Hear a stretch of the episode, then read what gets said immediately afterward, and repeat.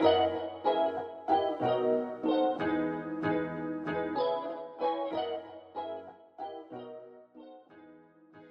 Bonjour à tous et bienvenue sur ce nouvel épisode du C2S Dental Talk. Alors aujourd'hui, j'ai le plaisir de recevoir de nouveau Carole. Vous avez été nombreux à m'envoyer des messages pour me dire à quel point vous aviez adoré la première partie d'interview. Alors je vous laisse savourer la seconde partie aujourd'hui. Pour ceux qui n'auraient pas encore écouté la première partie, je vous invite à retrouver l'épisode de la semaine dernière sur Apple Podcast, sur YouTube ou sur Deezer tu disais que donc tu n'as pas vraiment suivi finalement la chirurgie guidée, tout ça, par les évolutions de ces dernières années en termes de chirurgie guidée. Dans les cinq dernières années, euh, quels, sont du coup les progrès que tu as fait au niveau chirurgie euh, Quelles sont les percées euh, qui t'ont aidé Quelle est ta façon de penser, de t'organiser Le matériel peut-être Un ah, concept? alors, ce qui a changé, déjà j'ai changé de type d'implant. J'ai changé, j'ai, avant j'utilisais un implant qui était en taille Unite avec lequel j'ai eu quand même beaucoup, beaucoup, beaucoup de déceptions. Pas que, hein, mais loin de la satisfaction qu'on peut attendre d'un premium, inhérente au matériel, puisque quand tu fais les mêmes choses avec d'autres implants, beaucoup moins de problèmes. voilà. Aujourd'hui, je suis avec un, implant qui est avec une connexion qui est euh, pseudo-cone morse, qu'on met en sous-cortical, mais dans, dans, la marque, il y a aussi un tissu level, qui a un état de surface qui, qui est un des plus propres de ce qui peut exister, puisqu'ils ont un label de qualité d'état de surface et de propreté. Du coup, la connexion est complètement étanche. Là, et encore même là, tu vois, il y a eu des problèmes de casse de pilier. Donc, c'est-à-dire que le truc parfait n'existe pas. Aujourd'hui, j'utilise ce qui me paraît le plus parfait. Donc, je suis, très, je suis très solidaire avec mes choix, puisque c'est pour ça que c'est mes choix. Après, je suis quelqu'un de libre. Ça veut dire que si demain je suis déçu, je change. Mais c'est vrai que, tu vois, de, de, de 2009 à 2015, j'ai utilisé du biobank, du bios, du bêta-TCP Serasorb, du coup le M, le macroporeux. Par le passé, et euh, du euh, Genos, Genios. Ça, c'est ce que j'ai utilisé dans ces années-là. Depuis 2015, je, n'ai gardé que le biobank parce qu'ils ont sorti un corticospongieux. on avait parlé, j'ai fait partie, j'ai beaucoup participé à ça. Euh, le traitement, il est, vraiment extraordinaire. du coup, on a une nocification autour qui est très bonne. J'ai fait beaucoup d'histologie. Globalement, depuis 2009, j'ai euh, commencé à utiliser le biobank. J'ai utilisé en parallèle le biobank et d'autres matériaux pendant six ans avant d'arrêter et pendant longtemps. Et ça, me paraissait être une très bonne solution. Et c'est loin d'être une mauvaise solution. Je mélangeais le bios et le biobank pour avoir les qualités des deux ou limiter les défauts des deux. Donc, autant un implant, ben, on se rend bien compte qu'on a besoin de plusieurs types de connexions. D'accord? Pour moi, un implant, un implant connexion interne fin en molaire postérieur unitaire, c'est pas la sécurité absolue sur une molaire qui va faire 11 mm. Euh, surtout chez un Bruxo, bah, pareil, euh, du tissu level en antérieur, ça paraît aujourd'hui fou. Il y a 10 ans, il y avait des marques qui ne proposaient que du tissu level, d'autres que du bone level, d'autres que du sous-cortical. Aujourd'hui, on sort encore des implants qui ont des connexions qui ne sont pas étanches. Ça, j'ai du mal à comprendre qu'une fois qu'on a compris que plus une connexion était étanche, plus c'était bien, ça ne paraît pas très compliqué comme notion. Et que, du coup, on n'applique pas ça, ça, c'est un truc qui me bloque. Avoir des connexions où tu as besoin de torquer des vis très haut, alors que d'autres profils de connexion donc tu n'as plus besoin de ça. Bah, tu te dis, mais pourquoi faire tout dans la résistance d'une vis? Enfin, euh, au niveau des biomatériaux, on sait bien que tous les biomatériaux vont marcher chez le patient qui a une biologie de fou et dans la configuration facile. Défaut quatre parois, chez quelqu'un qui a une bonne biologie, je suis désolé. Déjà, tu mets rien, ça marche bien, hein, donc euh, tu mets autre chose, ça marchera. Euh, mais plus tu as certains biomatériaux, tu vois bien que la quantité d'os néoformés à six mois, c'est pas la même. Et, et, du coup, te dire qu'il n'y ait pas plus d'évaluation qualitative de ça, moi, ça ne me met pas à l'aise. Par contre, je ne suis pas pour l'hégémonie qui est qu'un seul matériau. Je suis contre ça. Je pense qu'il faut plusieurs options.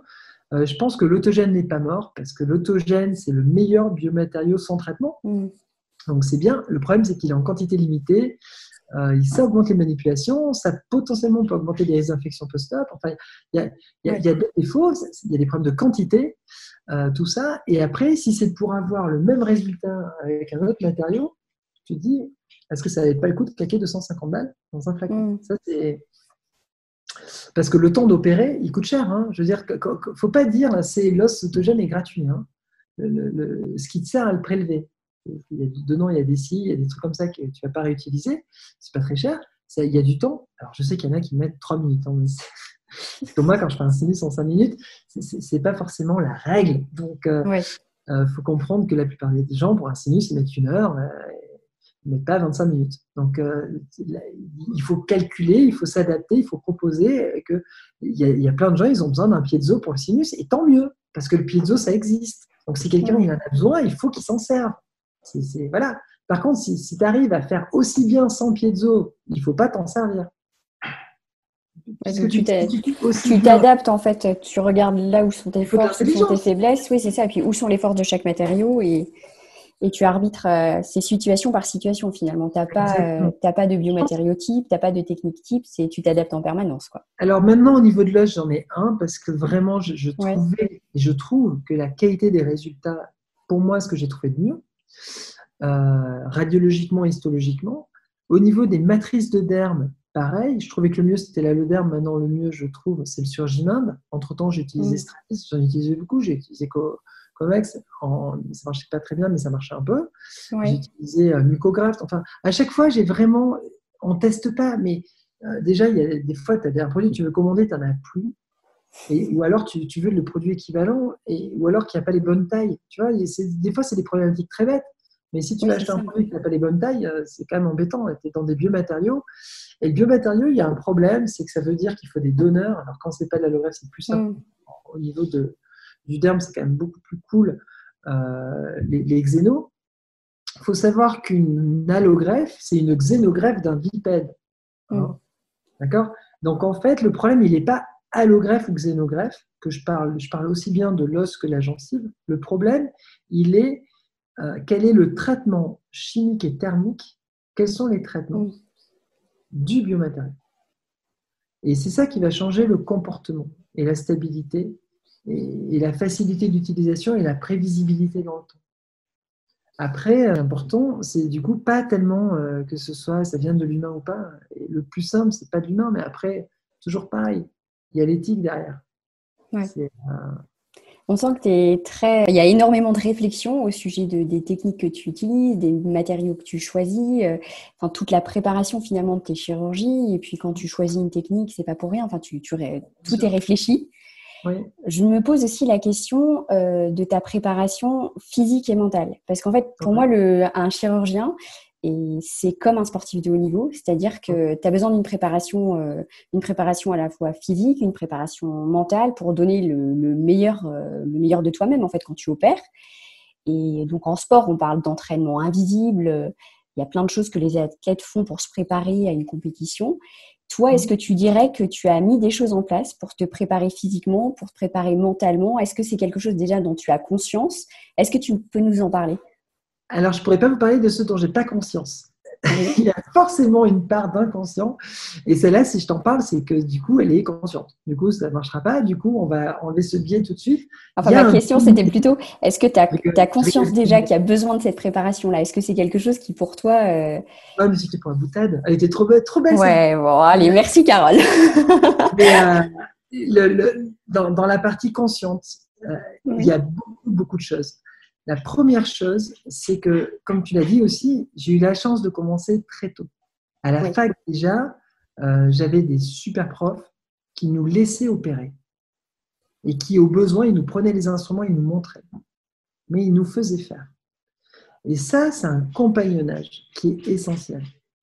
Et là, déjà, tu commences ta préparation en voyant l'autre, en, en faisant et en étant corrigé, puis en faisant, en étant supervisé. Du coup, il y, a, une préparation comme ça, qui est du coup un peu inconsciente, mais qui commence très tôt. Ensuite, comme tu disais, j'ai eu la chance de faire deux vacations euh, par semaine dans un hôpital où on avait réinstauré des anesthésies générales, où je faisais de la stomato. J'ai pris la suite d'un super maxillo. C'était une belle expérience.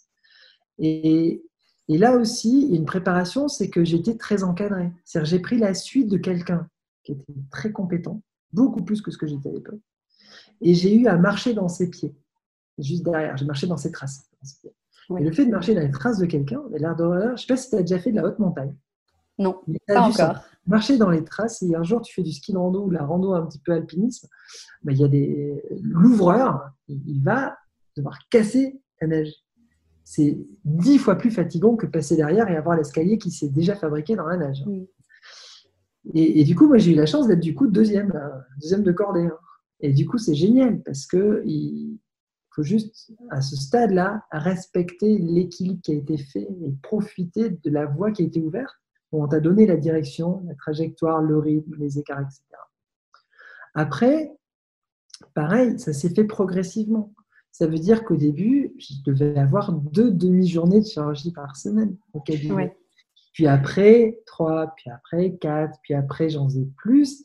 Et, puis après, dans la journée, au début, je sais pas, genre la première fois que tu fais un sinus lift, après, euh, tu, te reposes. après, tu peux faire deux sinus lifts d'affilée. La première fois que tu fais un prélèvement mentonnier, après, tu te reposes. Puis après, tu es capable de faire le même jour, prélever le menton, plus le ramus et de reconstruire une demi-mâchoire. Et tout ça, ça se fait progressivement comme quelqu'un qui va faire du marathon. Donc ça, c'est quelque chose qui s'est vraiment fait. Après, il y a une partie dont il faut parler là, parce que tu as ouvert le, débat par rapport à ça.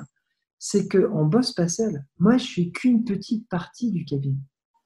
Euh, c'est-à-dire que moi, je suis la partie euh, qui, au départ, a fait cette étude avec ce diplôme, qui après a eu euh, la folie de racheter un cabinet, d'investir plein de choses, etc., et de faire plein de formations continues, et qui engage sa responsabilité. Ça, c'est moi dedans. Mais en fait, pour que ça marche, ça, c'est une femme de ménage, du personnel euh, secrétaire, des assistantes. Et toutes ces personnes-là, elles doivent monter en progression, en compétences, au fur et à mesure que toi-même, tu progresses. Donc, si tu veux ça, il faut avoir des personnes avec qui tu arrives à construire une part de ta carrière. Moi, j'ai Laetitia avec qui je travaille depuis plus de 13 ans tu veux, euh, elle a vu, j'étais encore un peu bébé, tu vois. Et, puis elle, elle était aussi. Et, euh, et depuis, bon, là, on vient d'embaucher une toute nouvelle assistante euh, en, en remplace, il y en a une qui est en congé mater. Mais sinon, la plus récente assistante, ça fait trois ans, je crois. Et sinon, c'était il y a sept ans. Après, tu vois. Et en fait, c'est une équipe qu'on essaye d'avoir ultra solide. Et là, l'équipe est vraiment ultra solide. D'ailleurs, au cabinet, c'est génial. Parce qu'on on a deux secrétaires qui, font un boulot énorme, on a quatre assistantes qui font un boulot extraordinaire, et, et elles, elles m'aident à ne pas me fatiguer. C'est-à-dire qu'il y a une part de fatigue chez nous qui est physique, une part de fatigue qui est mentale. Oui. Plus on est bien entouré, plus les personnes nous déchargent de la fatigue mentale. Elles vont gérer les dossiers, elles vont gérer l'accueil, elles vont déjà répondre à beaucoup de questions du patient. Elles vont préparer les choses, elles préparent la salle, elles finissent la salle. Elles nous font une aide opératoire hyper qualitative. L'air de rien, mais à l'arrivée, quand tout ça, ça marche, demain, tu prends n'importe quel chirurgien dentiste qui aime bien la chirurgie, tu le fais rentrer dans une équipe qui marche, et tu le fais rentrer dans une équipe qui ne marche pas, le taux de succès des chirurgies ne sera pas le même. Et, la fatigue du praticien ne sera pas la même. Donc, j'ai la chance d'avoir une équipe qui est fiable et qui est stable. Euh, et, ça, ça n'a pas de prix. Et voilà. Et à côté, je pense qu'il faut vraiment une hygiène de vie et une hygiène mentale, ce que tu soulignais par rapport aux sportifs, oui, c'est ça. qui soit sans faille. Ça veut dire que je ne peux pas me dire euh, le mardi soir, euh, je, fais, je fais la fête, je me couche à 3 heures et, je m'en fous, on verra bien. C'est incompatible, je veux dire. même si je faisais peut-être trop de trucs le week-end, ça pourrait même pas marcher la semaine. C'est vrai pour tout. Tu as mis en place une discipline, du coup tu, Ça se fait tout seul. Ça se fait tout seul. Tu n'as même plus envie. C'est. Voilà, tu n'as plus envie euh, de faire ce qui te fait du mal et qui va faire que tu vas être moins bien. Donc, on a besoin d'être bien, on a besoin d'être, euh, on a besoin de jamais avoir mal à la tête, de pas avoir le regard fatigué, de pas avoir les mains qui tremblent, d'avoir une respiration profonde et lente. Là, on voit bien que même les, praticiens qu'on a passés au du mesh chirurgical au FFP2, ça crée beaucoup de migraines. J'en ai fait partie au début, et ça crée plus de fatigue. Alors qu'on on respire à travers le FFP2 mais la saturation oxygène va être un petit peu différente. L'effort respiratoire n'est pas le même. Tout le monde a mis 15 jours pour s'habituer. Le corps est magnifique. Le corps va s'habituer. Hein. Mais voilà.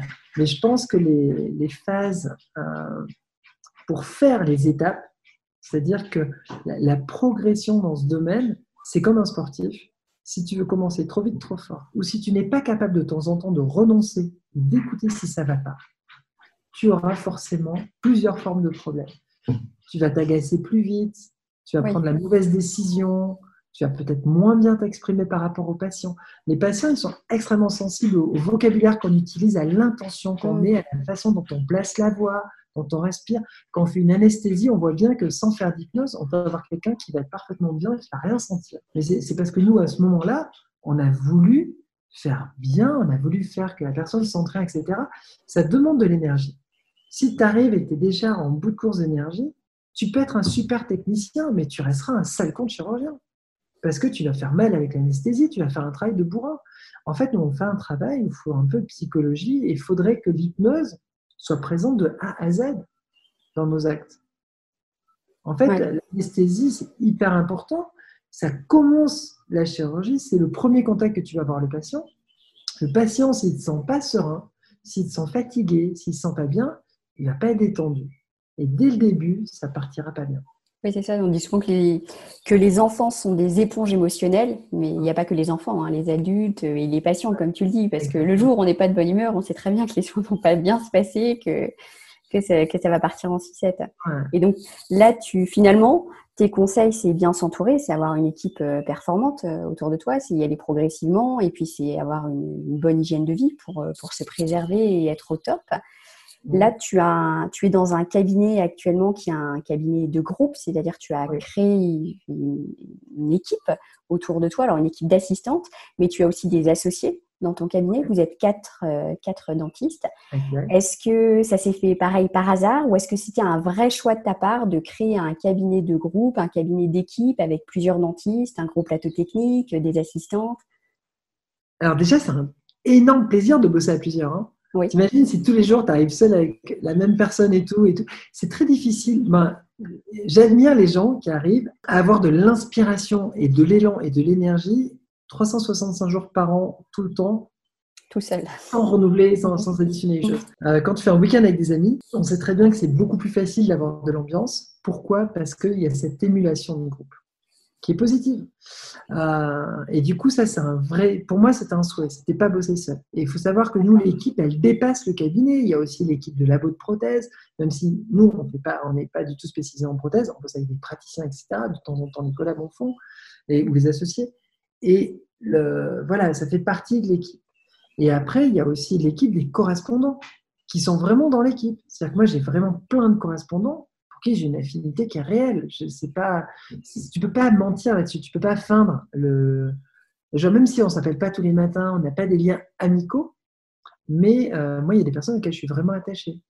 Et, euh, et du coup, je les considère comme faisant partie de l'équipe, ou plutôt, euh, je, je, suis un peu leur, leur bras alimentaire. Eux, ils vont gérer 95% des choses.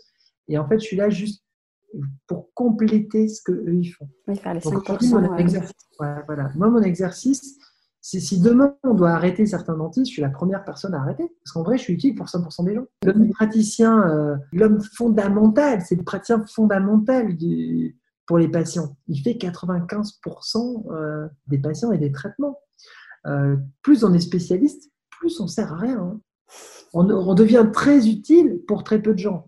Donc, on n'est pas trop utile. Par contre, on devient essentiel quand le besoin est là. C'est cette espèce d'ambivalence qui fait qu'on a du mal, nous, à, des fois à réaliser à quel point euh, il faut qu'on reste hyper modeste par rapport à ça.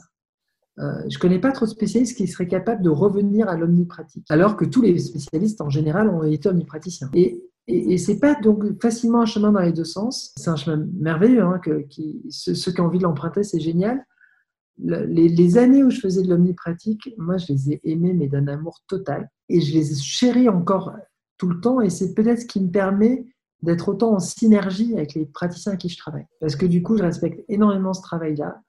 Et, euh, et, ça me sert euh, dans, dans les chirurgies. D'ailleurs, j'ai très peur des personnes qui, qui, qui, ont une formation qui les amène à être directement chirurgien. Tu vois, pur et dur, qui sont jamais passés par la prothèse et tout. Tu considères que c'est important d'avoir euh, les bases et puis de comprendre le métier de tes correspondants finalement pour, euh, pour mieux répondre à leurs besoins et... Parce que c'est pour les, c'est même pas tellement parce que c'est le métier des correspondants, mais c'est parce que c'est la discipline globale pour le patient et nous on est une partie d'une discipline globale. Et la globalité ne doit jamais être perdue, en fait. Et c'est ça l'essentiel. Euh, honnêtement, tu fais un traitement, tu perds un implant, ça ne peut pas forcément dire que tu perds un traitement. Le, le, patient dépasse le traitement et le traitement dépasse le détail. Et nous, on est le détail. Par contre, le détail est hyper important, puisque de la somme des détails crée l'ensemble. Mais la somme des détails est inférieure à la globalité. C'est important ça. Sur ces petites facettes-là que, que j'aime flirter pour me dire qu'on est en équipe avec les correspondants et avec les confrères du cabinet qui aussi participent aux correspondants. Il faut savoir que les correspondants nous adressent que au cabinet, euh, les, que ce soit David, Maxime, Stéphanie, ils ont chacun leur spécificité, leurs compétences et, et leurs talents, et ils ont chacun des réponses qu'ils apportent qui servent aux patients des correspondants, et donc qui servent aux correspondants à travers le patient. Et, et, ça, c'est hyper important, et ça se fait naturellement. Voilà. Et ça, c'est assez, c'est ça qui est beau aussi, c'est que c'est pas quelque chose qui peut se décider, c'est pas quelque chose qu'on peut imposer aux gens. Je ne vais pas imposer ça. Par contre, quand ça se fait parce que c'est légitime, ça fonctionne. Ça fonctionne que parce que c'est légitime. C'est l'inverse des règles Covid. Les règles Covid, il fallait l'imposer et mettre des amendes parce que c'était illégitime. Dire aux gens, je vous confine, mais je ne vous mets pas de masque dehors, c'était idiot. Dire aux gens, euh, allez voter, mais ne sortez pas sur les quais ou dans les parcs, ça ne marche pas parce que ce n'est pas légitime. Tu ne peux pas donner deux ordres mmh. différents. Quand tu n'as pas besoin de donner d'ordre, mais que la chose elle est purement et simplement légitime, elle est respectée. Et ça, c'est magnifique. Et comment tu as fait justement, parce que tu parlais de Maxime et David, donc qui sont des, tes jeunes associés au sein de, au sein de ton cabinet.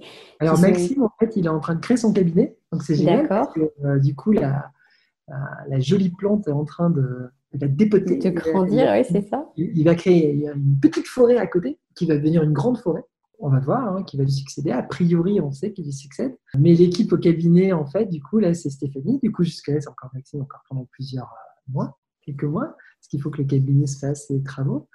Et euh, David, qui bosse du coup avec nous aussi depuis deux ans maintenant, ça passe vite. Euh, et du coup, la question par rapport à eux, c'est? Ma question, c'était qu'ils sont très jeunes diplômés. Enfin, je regardais, tu étais de 2018 et je crois 2014, Maxime. Et donc très fréquemment, des jeunes confrères qui cherchent à travailler dans un cabinet vont regarder le niveau de compétence, vont regarder le niveau d'organisation, ils vont sélectionner un petit peu le cabinet en fonction de ça.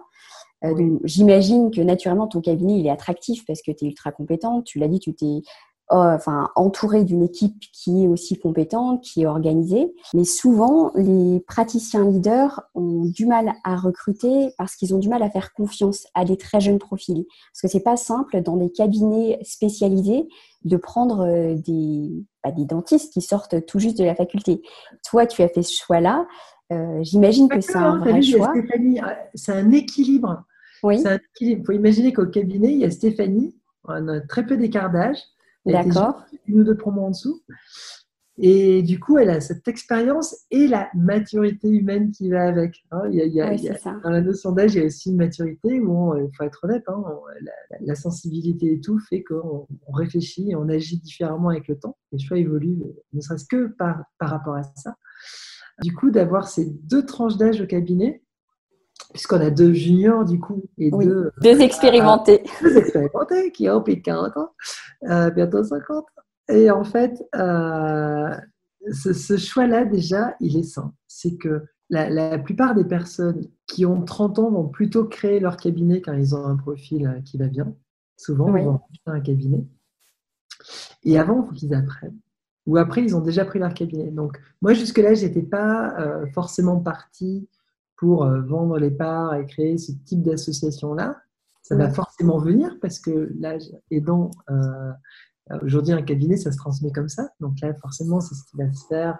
Mais jusque-là, ce n'était pas encore ça. Et le plaisir d'avoir des jeunes motivés qui ont déjà de la connaissance, qui font plein de formations à côté, qui font des DU, qui vont avoir une, une délicatesse pour le patient et un respect pour le patient parce qu'ils ne sont pas du tout blasés qui ont envie de prouver qu'ils sont légitimes, c'est quand même un moteur de dingue, ça. Oui. Ça, c'est déjà, c'est une énorme valeur. Après, ils n'ont aucune contrainte de temps. C'est-à-dire qu'on ne leur dit pas, tu dois faire tel acte en tant de temps. C'est tu dois faire cet acte-là du mieux que tu peux.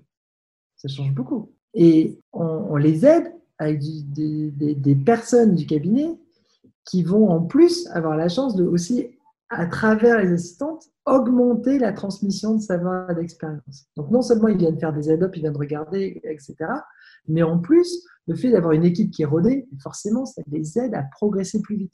En fait, c'est enzymatique. Euh, c'est pas de l'alchimie. On ne va pas pouvoir transformer du plomb en or. Par contre, euh, une réaction qui doit se faire, elle va se faire mieux et plus vite. Et, je pense que les cabinets de groupe ont, ont une double fonction. Tu peux pas être senior euh, ou expérimenté et avoir du temps, c'est pas vrai. Tu peux pas être expérimenté et avoir 27 ans et la patate de 27 ans et tes yeux de 27 ans et euh, ton énergie capable de, de, de, de, remonter un cabinet six ans après et de passer une journée à faire et de passer la soirée dans les plans et tout. C'est pas vrai, ça c'est quand tu as 30 ans ça. Après, tes qualités, elles sont ailleurs. Moi, aujourd'hui, mes plus grandes qualités, euh, elles sont devenues, dans mon expérience, mon analyse, ma sensibilité. Je, pense que je suis plus homme que quand j'avais 30 ans. J'avais 30 ans, je crois que j'avais deux grandes dents qui raillaient devant moi. Enfin, c'est évident. Mais si tu n'as pas les dents qui rayent par 40 30 ans, euh, ça ne va jamais aller pour toi. Il hein. faut, faut, assumer aussi. Ce n'est pas un gros mot. Euh, l'ego pathologique est un problème. Mais un peu d'ego, sans un peu d'ego, il n'y aurait jamais rien eu sur Terre. Hein.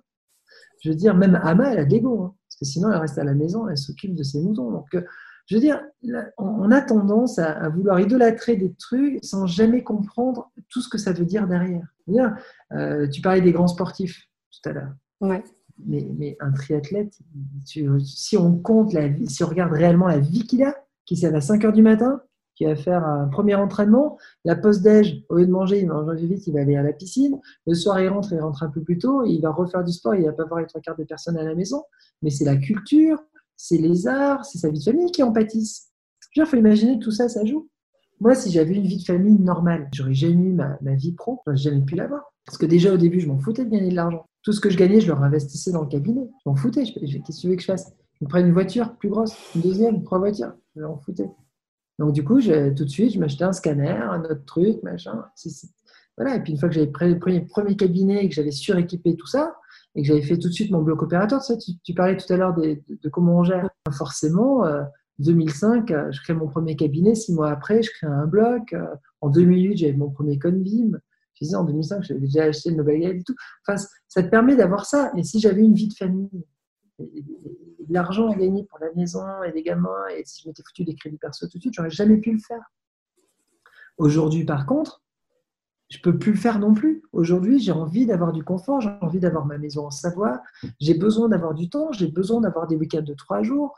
Euh, j'ai plus envie de bosser mes, conférences en faisant des nuits blanches la, veille des confs et tout. J'en suis capable, je l'ai fait. J'ai fait des confs devant 3000 personnes en anglais après avoir dormi deux heures. Mais j'ai aucun plaisir aujourd'hui à avoir besoin de me surpasser pour me sentir euh, important. tout ça, je m'en moque. Tout ça, demain, ça peut s'arrêter. Ça n'a pas de valeur. La vraie valeur, elle est humaine. Elle est avec les personnes à qui je suis. Elle est au cabinet, les personnes à qui je travaille, les patients que je soigne, les patients que je soigne depuis très longtemps, les patients que je soigne depuis hier, ceux que je soigne demain. Ils sont tous aussi importants. Il n'y a pas de choses comme ça.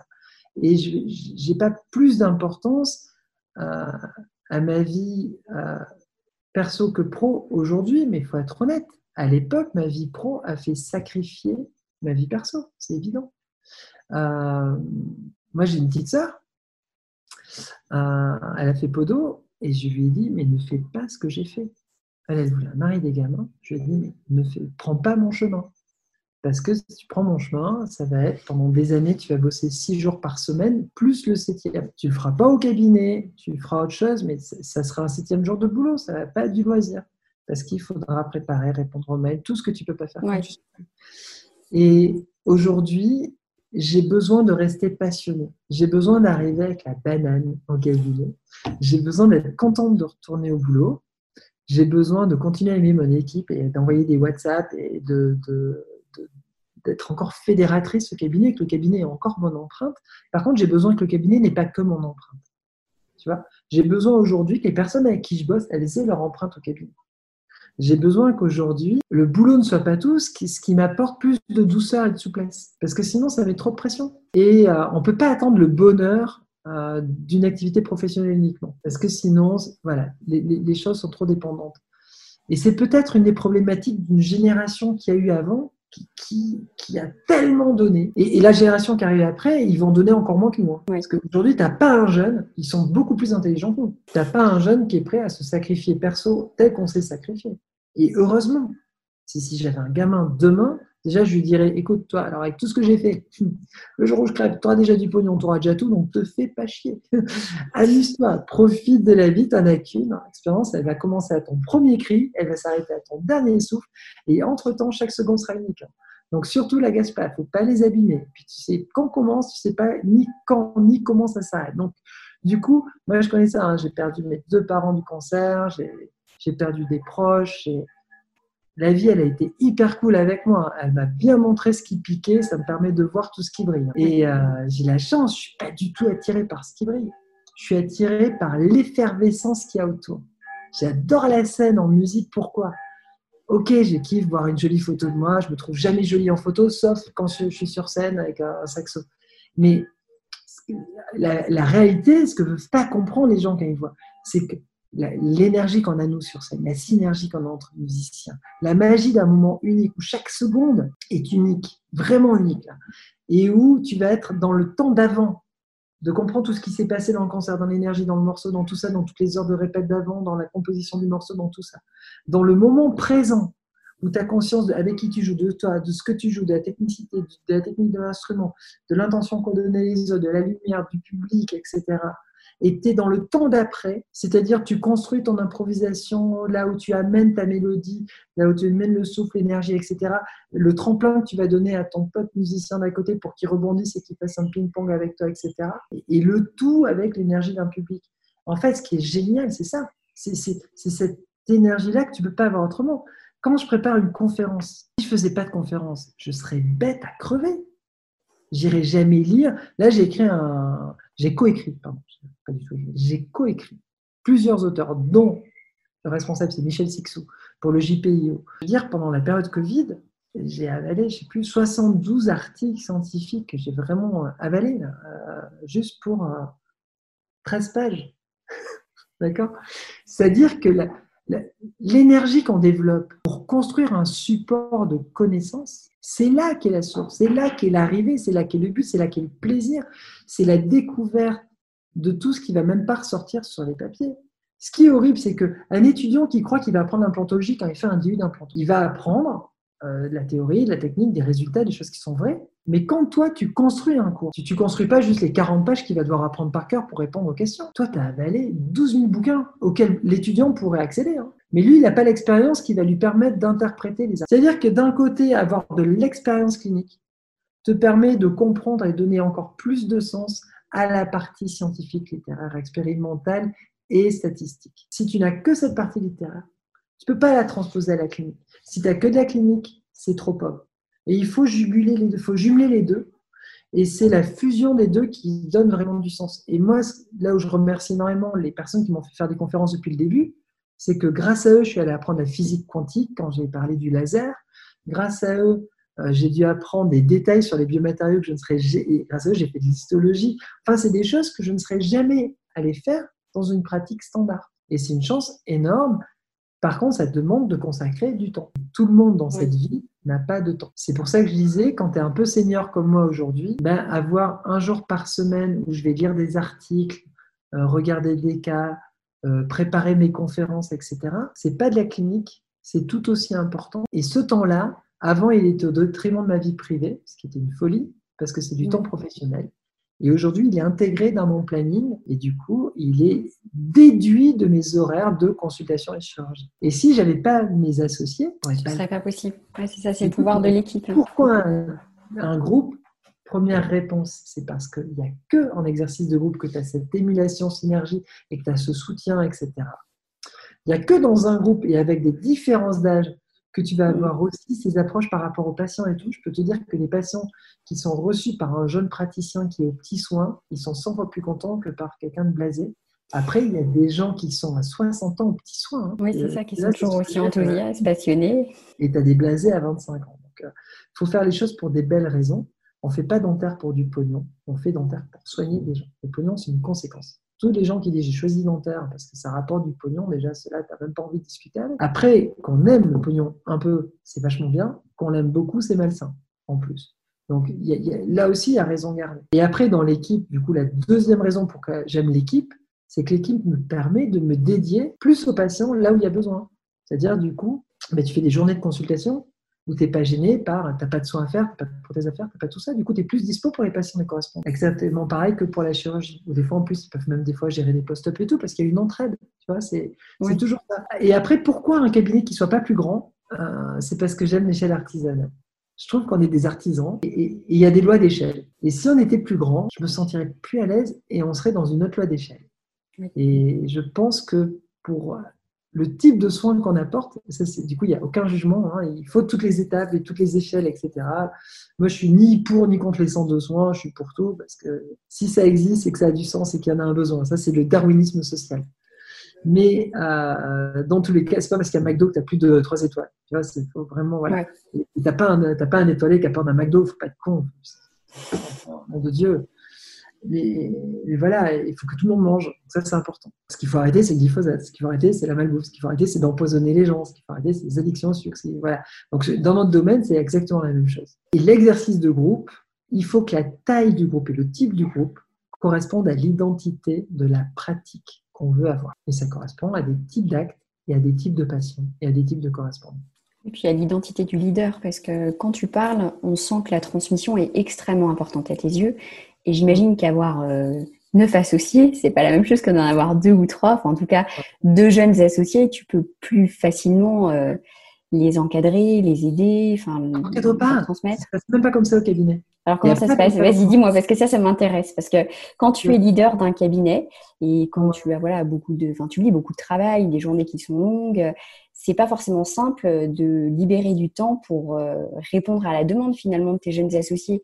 Quand on intègre un cabinet comme, euh, comme le tien, on a envie d'apprendre à tes côtés. Enfin, moi, j'imagine qu'à leur place, j'aurais envie d'aller au blog, j'aurais envie que tu m'apprennes tes techniques, que tu me, que tu me transmettes ton expérience. Ce qui n'est pas ah. simple pour toi parce que quand tu es au blog, tu es au blog. Tu peux pas toujours être euh, en train de faire des cours. En fait, c'est ça, tu viens de répondre à la question. C'est-à-dire qu'eux, ils sont dentistes. Et en fait, moi, construit un bel outil.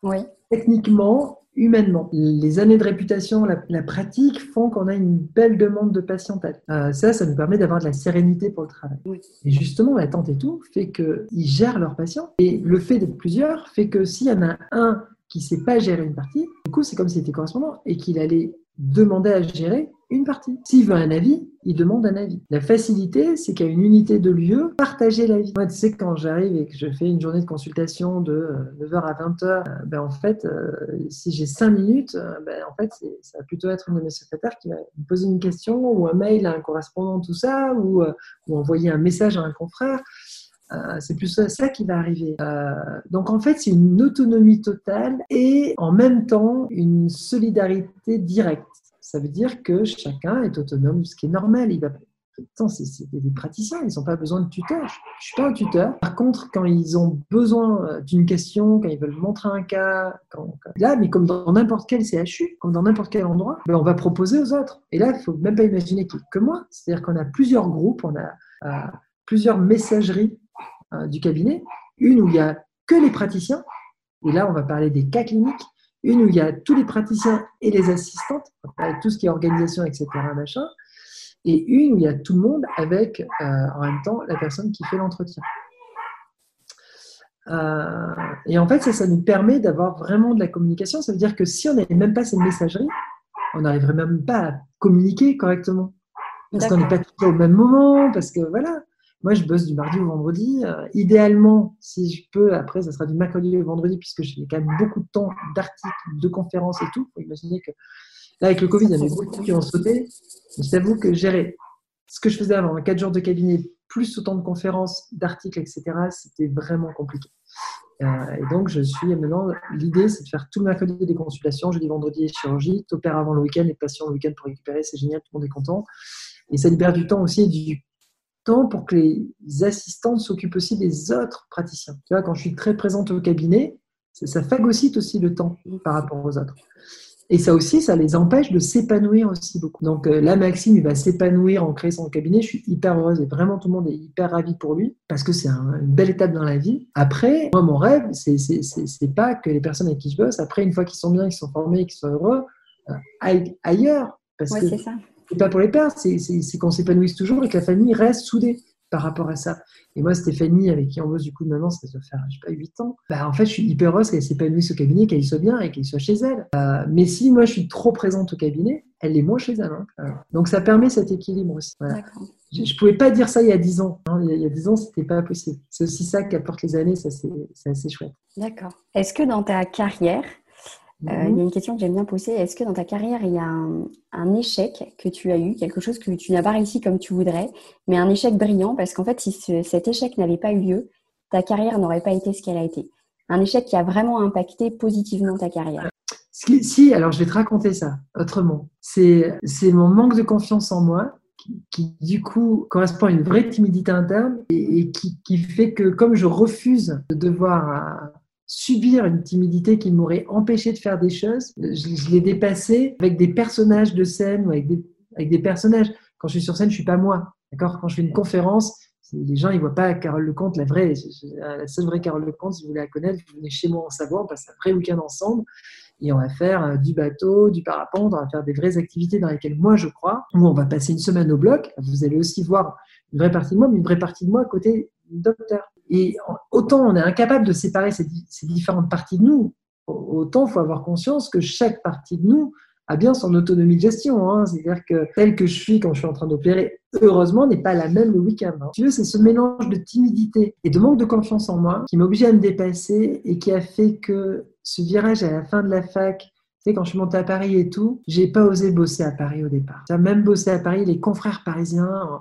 on me dit ouais mais à Paris c'est dur ça me fait la guerre machin c'est dur à Toulouse. Et du coup j'ai trouvé un j'avais trouvé un remplat à Arpajon tu vois et, c'était génial. Je suis toujours amie avec l'autre collaborateur du cabinet où on bossait ensemble le tout premier. Ah oui d'accord.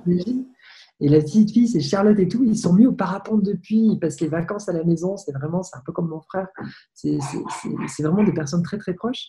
Et Charles, c'est un peu comme ma, petite nièce, tu vois. Ces timidités-là qui, qui faisaient que je n'osais pas trop faire et tout, qui quelque part ont peut-être aidé à, à, ce que les choses se passent comme ça. C'est pas tout à fait un échec, mais ce que tu veux dire, c'est parce que tu as été timide, tu as pris ce chemin-là, et puis finalement, bah, c'est ce qui t'a amené à, et ouais, amené dans ta voie. Au début, je voulais pas vraiment faire ça, etc. Et voilà. Et puis après, le. Bah, ce qui est certain, c'est que le bel échec, c'est de ne pas avoir pu intégrer euh, les beaux arts ou je sais pas ce que tu avais en tête quand tu voulais faire de l'art. Ça, c'est certain, parce que c'est ce qui fait qu'aujourd'hui, tu as ta carrière telle qu'elle est là. Ça, c'est certain.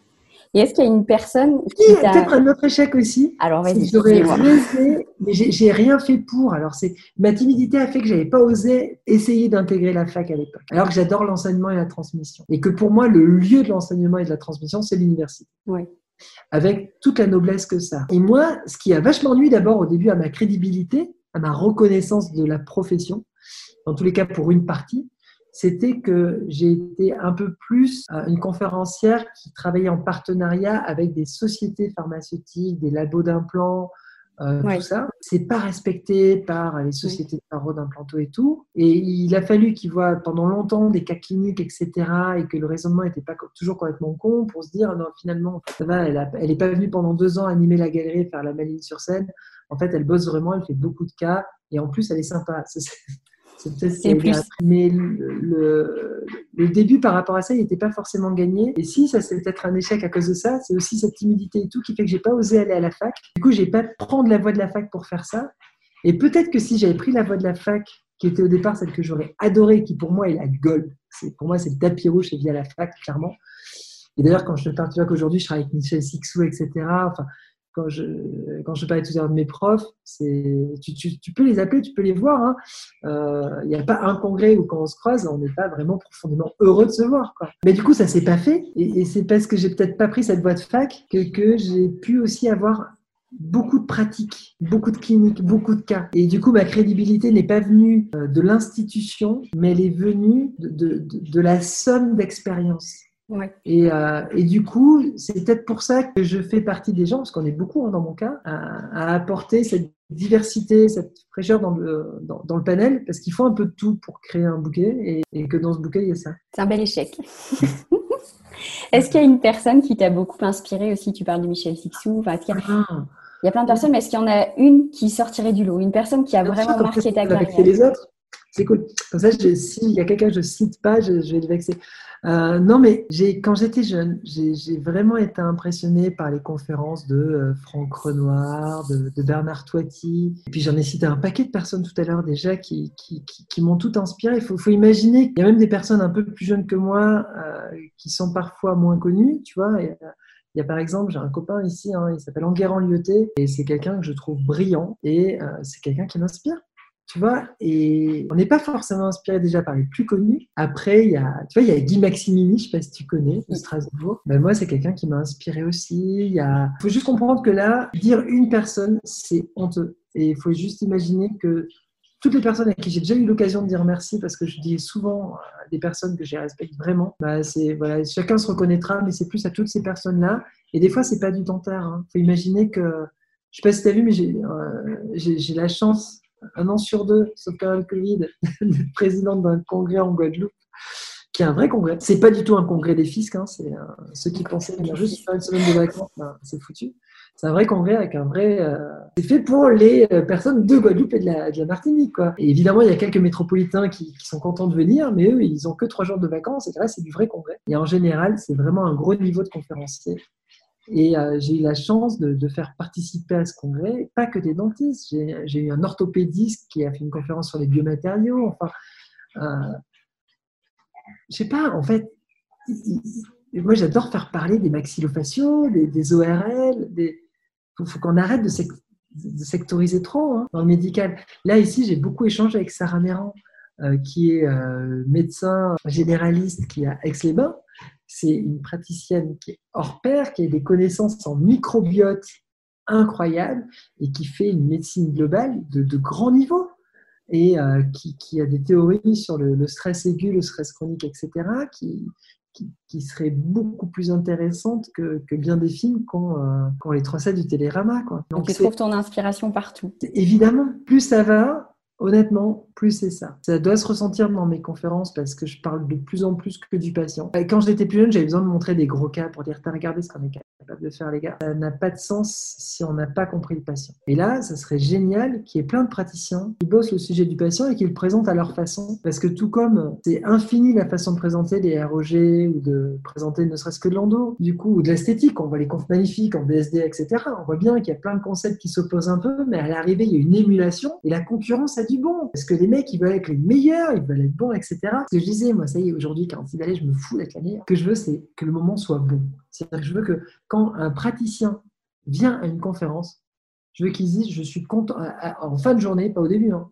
Au début, je veux qu'ils disent, tiens, qu'est-ce que, qu'est-ce que je vais prendre ou qu'est-ce que je vais remettre en perspective aujourd'hui? J'aime bien la personne qui part en se posant des questions. J'aime bien que la personne au fil de la journée se dise et pourquoi pas? Et mon bonheur, c'est quand la personne en fin de journée se dise putain, cette idée à la con. Et, souvent, sur une journée entière, tu gardes une file d'idées à la con. C'est pas grave. Cette idée-là est peut-être révolutionnaire, elle va changer ta, ta vie ou ta pratique ou va améliorer tes gestes ou ça va même peut-être te servir en perso. J'aime bien qu'on trouve pas forcément ce qu'on est venu chercher. Et, si on trouve en plus ce qu'on est venu chercher, c'est le double, c'est la cerise. La cerise sur le gâteau. Mais c'est pour ça que tu dis que les, finalement, il y a plein de personnes qui t'inspirent et que tu vas pas forcément chercher l'inspiration chez des personnes qui ont une renommée. Tu aimes bien la, la, trouver partout, quoi. Enfin, rester ouverte à tout.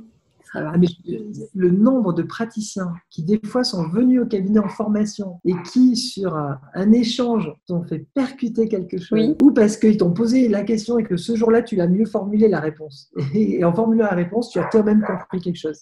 Ça, c'est infini. C'est ce qui fait la force de l'enseignant, quand même. Hein. Oui c'est ce qu'il faut savoir. Oui, c'est d'être confronté à son public, enfin confronté aux questions, confronté aux objections, parce que finalement, c'est ça, tu deviens très fort quand tu as des objections, quand tu as des incompréhensions en face de toi, tu es obligé de devenir beaucoup plus pertinent, beaucoup plus efficace dans tes réponses. C'est ça, c'est ce qui te...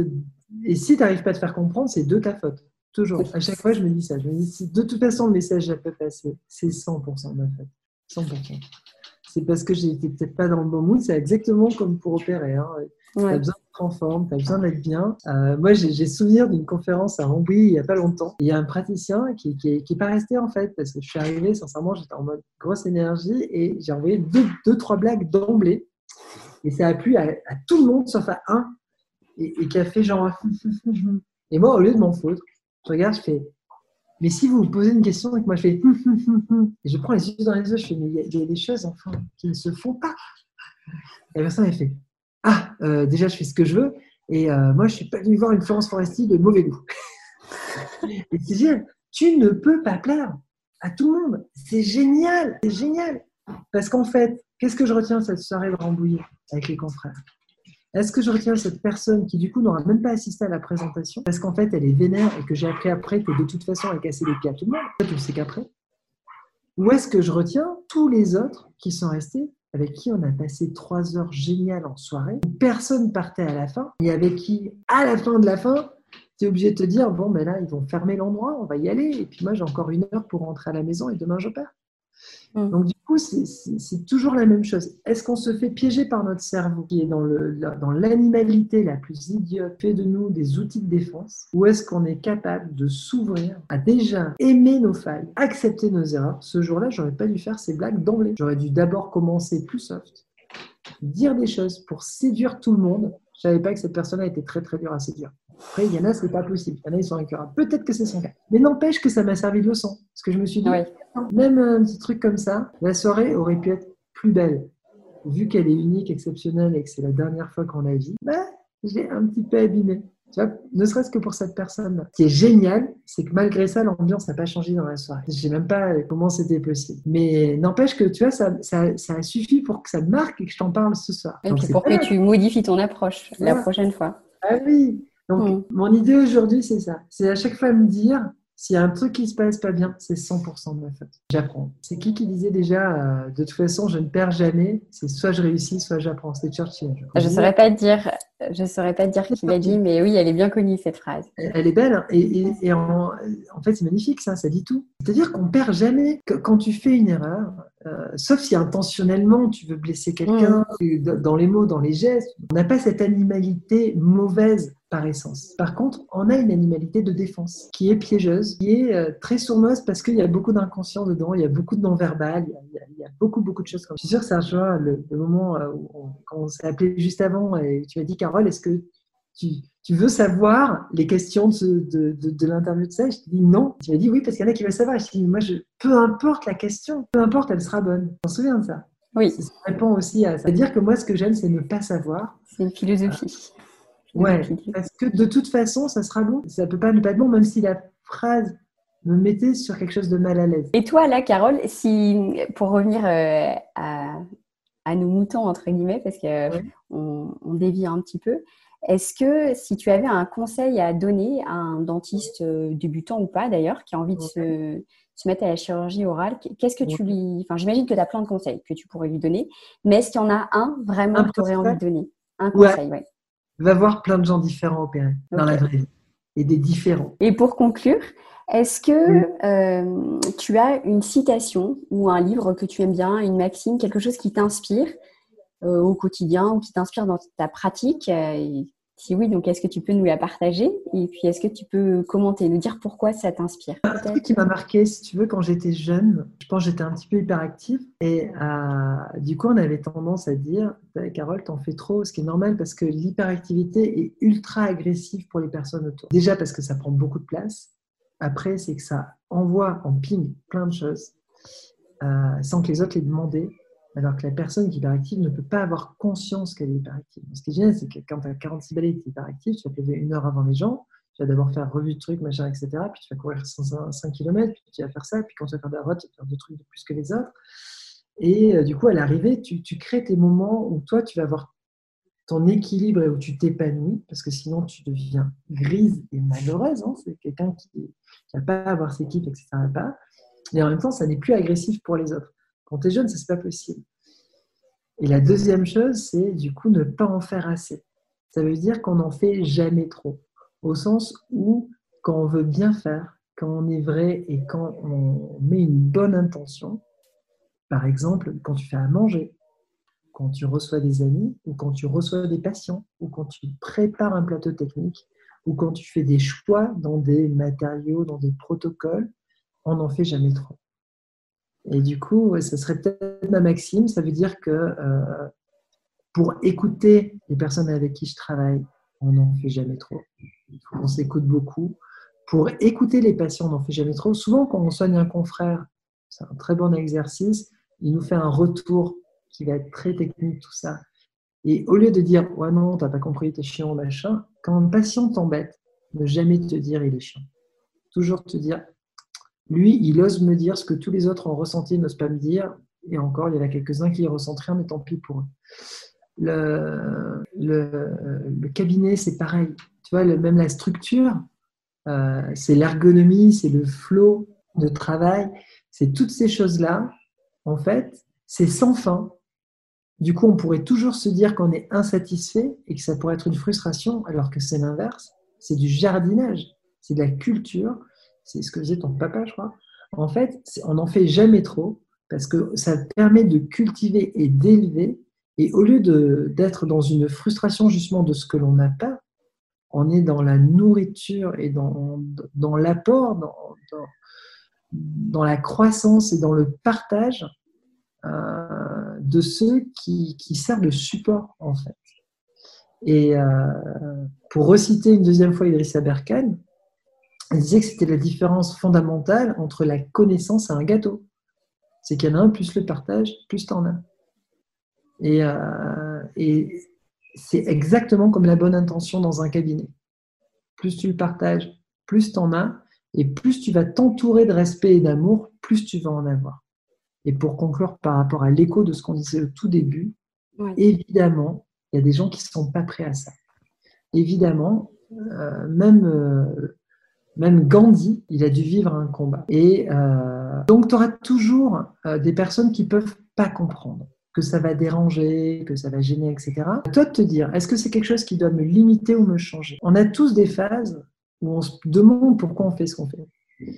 Et, si tu as quelque chose qui, peut te faire changer, tu te dis, est-ce que ce qui va me faire changer là, c'est à cause de 1% et, et, là, tu te dis, donc je suis dans la folie. C'est-à-dire que vouloir changer un équilibre de vie, une trajectoire, des choix, une construction pour 1%, c'est mépriser complètement en fait la réalité qui est de 99%. C'est le fameux biais mnésique. Et, euh, et ça, c'est quelque chose, je crois, hein, euh, si la société entière en avait conscience, en vrai, on n'aurait pas besoin d'être des gilets jaunes, par exemple. Tout le monde serait gilet jaune. Parce que tu peux pas être autrement. C'est euh, parce qu'il faut être dans la bienveillance, il faut être dans certains partages, il faut être dans la justice.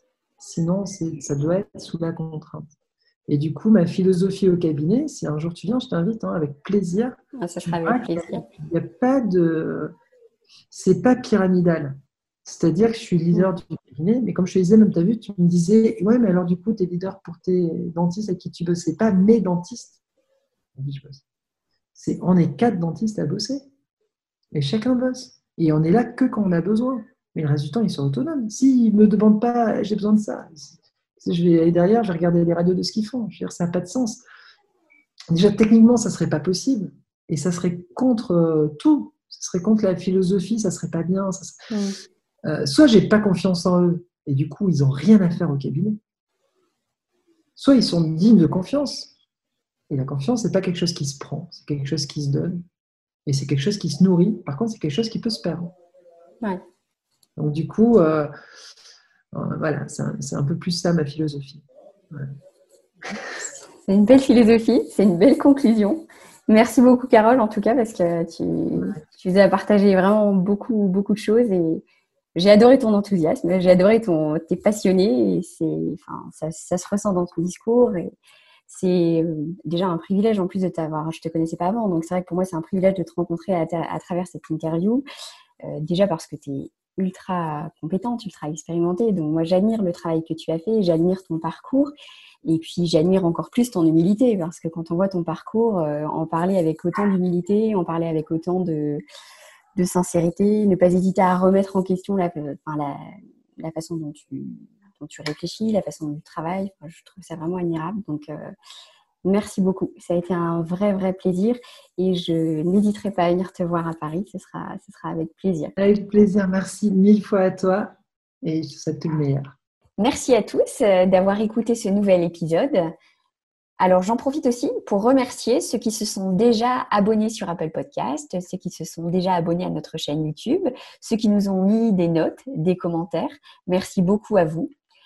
Si vous avez aimé ce nouvel épisode, alors nous serions vraiment très reconnaissants si vous preniez deux petites minutes pour aller vous abonner soit à notre chaîne YouTube, soit à notre podcast, soit aux deux, et puis nous mettre euh, une note, nous mettre un commentaire pour nous dire ce que vous en avez pensé. Ça nous aiderait énormément parce que c'est ce qui permet de nous faire part de vos retours d'expérience, euh, de ce que vous avez pensé de ce nouveau format. Et puis, ça nous permet de créer de la visibilité pour le podcast, de créer de la visibilité pour euh, notre chaîne YouTube. Alors, merci d'avance à vous pour les deux, trois petites minutes que vous prendrez pour aller le faire. Vous pouvez également nous retrouver sur Instagram, sur Facebook et sur notre site www.c2sformation où vous pouvez retrouver toutes les formations que nous vous proposons. Si vous souhaitez nous suggérer des thèmes, de nouveaux invités, alors n'hésitez surtout pas à nous envoyer un petit message. Je vous dis à très bientôt pour un nouvel épisode.